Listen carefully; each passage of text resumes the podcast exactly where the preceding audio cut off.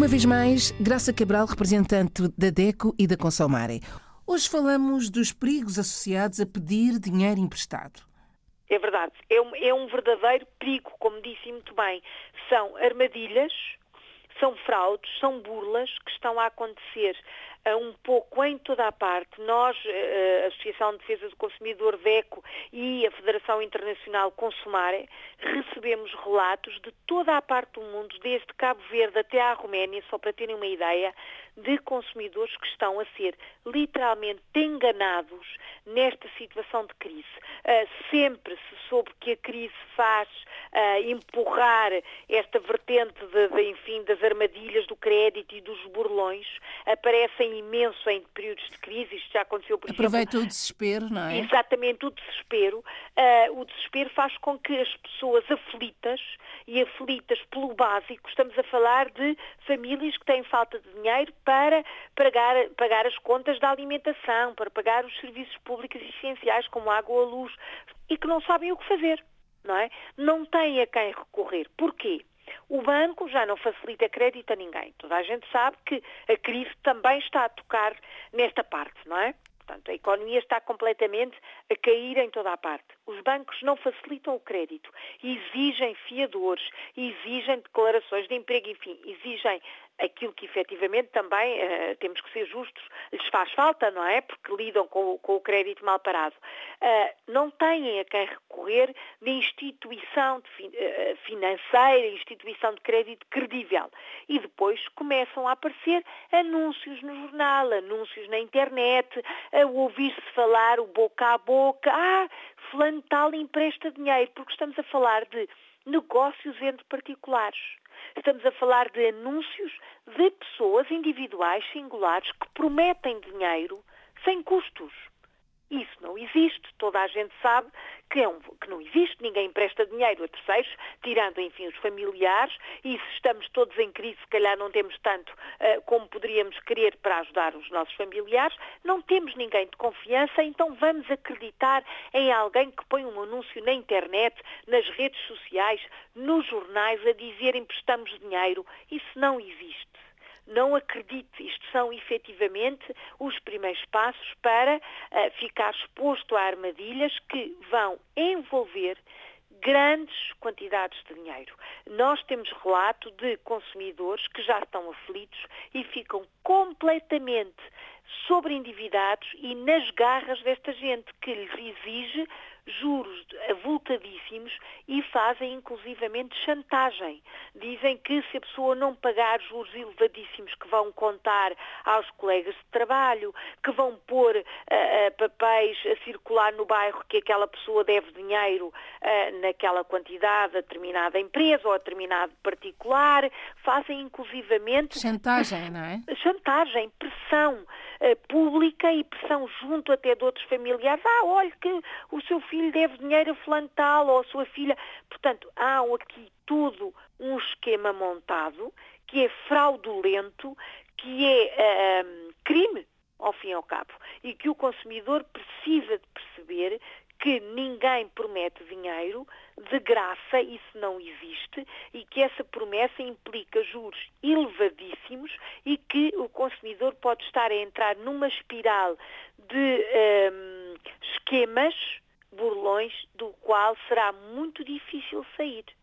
Que cuidados Porque, é que devemos ter, Graça, nestes ora bem, casos? Primeiro, ser objetivo e ter esta noção que é real pode ser uma noção fria, mas é real. Ninguém dá nada a ninguém. Ninguém empresta dinheiro pondo anúncio no jornal ou na internet. É porque é um negócio. E emprestar dinheiro, toda a gente sabe que é um crime, de, eh, enfim, de eh, fazer negócio paralelo, porque é um particular que nos está a emprestar dinheiro, não é um negócio credível. Tem que ser uma está... empresa ou um banco. Não, exatamente, não é uma entidade oficial, acreditada pelo banco daquele país. Todo, nós temos o Banco de Portugal, cada país tem o seu banco oficial. Um particular que coloca um anúncio na internet, empreste dinheiro sem juros, não é verdadeiro. É um esquema. Portanto, passo número um, não acredite nestes esquemas. não acredite noutro tipo de esquemas que diz que nos emprestam 100 se nós trouxermos outra pessoa que vá pedir outros 100. Isso é o que se chama o esquema em pirâmide e é uma fraude ainda maior. É uma circunstância totalmente proibida. Depois, passo número dois e muito importante, pelos relatos que lá, temos, que lá temos na DECO, este é um aviso da maior importância. Nunca dê como garantia a sua casa ou os seus bens de mais valor, o automóvel, por exemplo. O imóvel, então, a casa, nunca dê como garantia, não assine papéis em branco que podem comprometer a sua casa, o seu automóvel ou qualquer outros bens que tenha. Não faça venda de ouro ou entrega de ouro ou de, enfim, bens de valor, joias, etc., relógios, como penhores, porque esta gente que faz este negócio vai desaparecer da circulação nunca mais vai apanhar o rastro destas pessoas. São pessoas que estão a burlar as outras pessoas. Estão a agir de má fé. Como? Estão a agir de má fé. Estão a agir de má fé.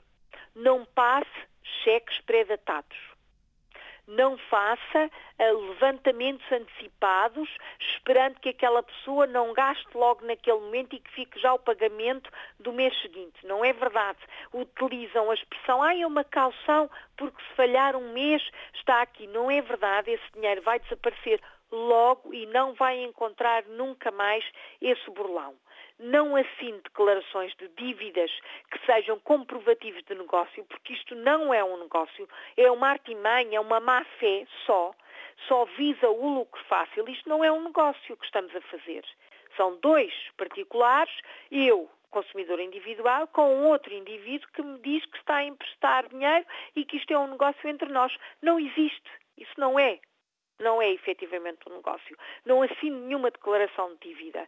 Portanto, afaste-se o mais possível deste tipo de situação, mas se por acaso deu um primeiro passo e caiu uma primeira vez, afaste-se peça ajuda, consulte uh, as listas dos bancos oficiais de cada país para ver se aquela entidade está lá acreditada. Pode ser, enfim, uma entidade de intermediários de crédito. Não acreditamos, mas pronto, faça essa consulta. Peça ajuda a uma associação de consumidores. Denuncie essa fraude junto da polícia.